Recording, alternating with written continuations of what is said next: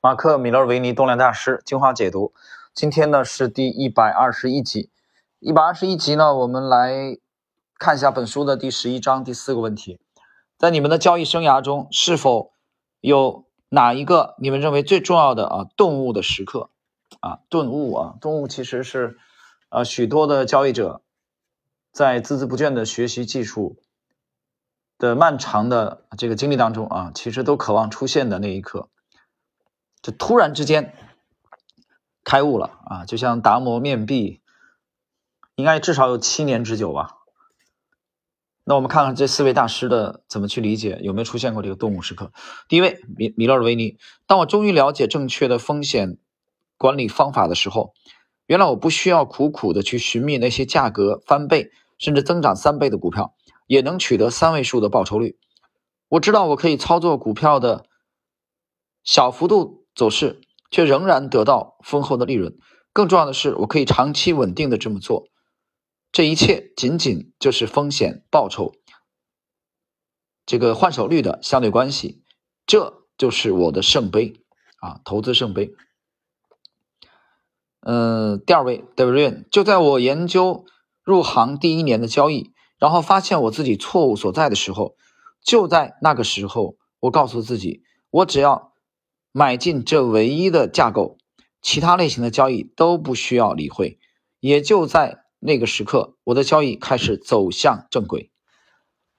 很经典啊，戴维·瑞恩讲的是，他把他入行第一年的交易啊去复盘，然后他发现了那个结构啊，那个结构其实利弗莫尔已经发现了。那么从发现那个结构开始，除那个结构之外的股票，他通通不再理会。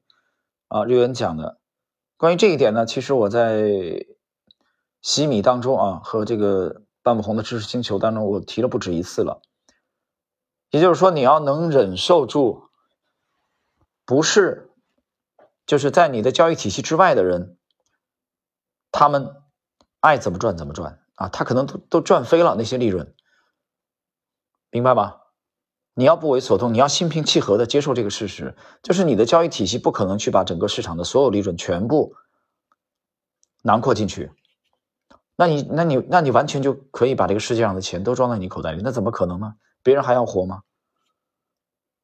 对吧？所以，无论任何一个体系，任何一种风格，都有你赚不到的钱，都有你那个理念和你的体系覆盖不了的利润，那是留给别人赚的。所以这一点要想清楚。第三位，大张哥，那是一九九七年十月，当时我正在看着石油指数的价格图表，其中显示指数在整个夏季的强劲上涨之后，出现一只关键的反转的 K 线，啊，出现了一根。我在一个下午发现这只 K 线，心想这是市场的领导指数，反转 K 线的出现，或许意味着市场即将。构筑头部，就像日落西山一般的必然，市场从那里开始暴跌，我的持仓于是遭殃。我永远不会忘记那一刻，以及我的投资组合所承受的后果。直到今天，我只要发现某个可能的空头形态或者 K 线，就会迅速出局。这种警觉常常帮助我正确行动，而使我的持仓得到保护。但偶尔也是会出错的。然而，过去几十年来，这个记忆帮助我不少。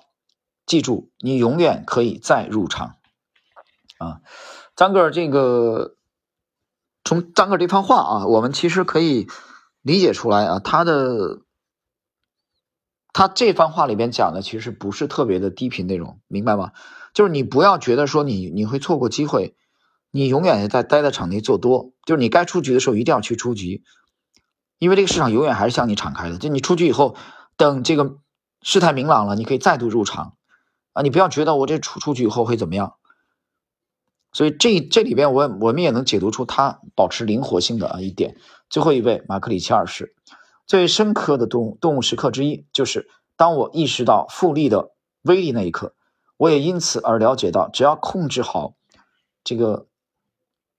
下跌的风险，并坚持某个具有获利能力的策略，就能让财富实际的增长。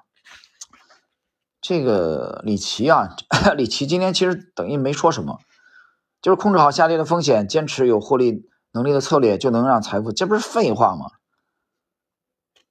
对吧？他就是说他的动物就是复利嘛，就是就没讲什么东西。我觉得这四位里边，今天其实李琦我觉得没讲什么东西啊，没什么特别实质的东西。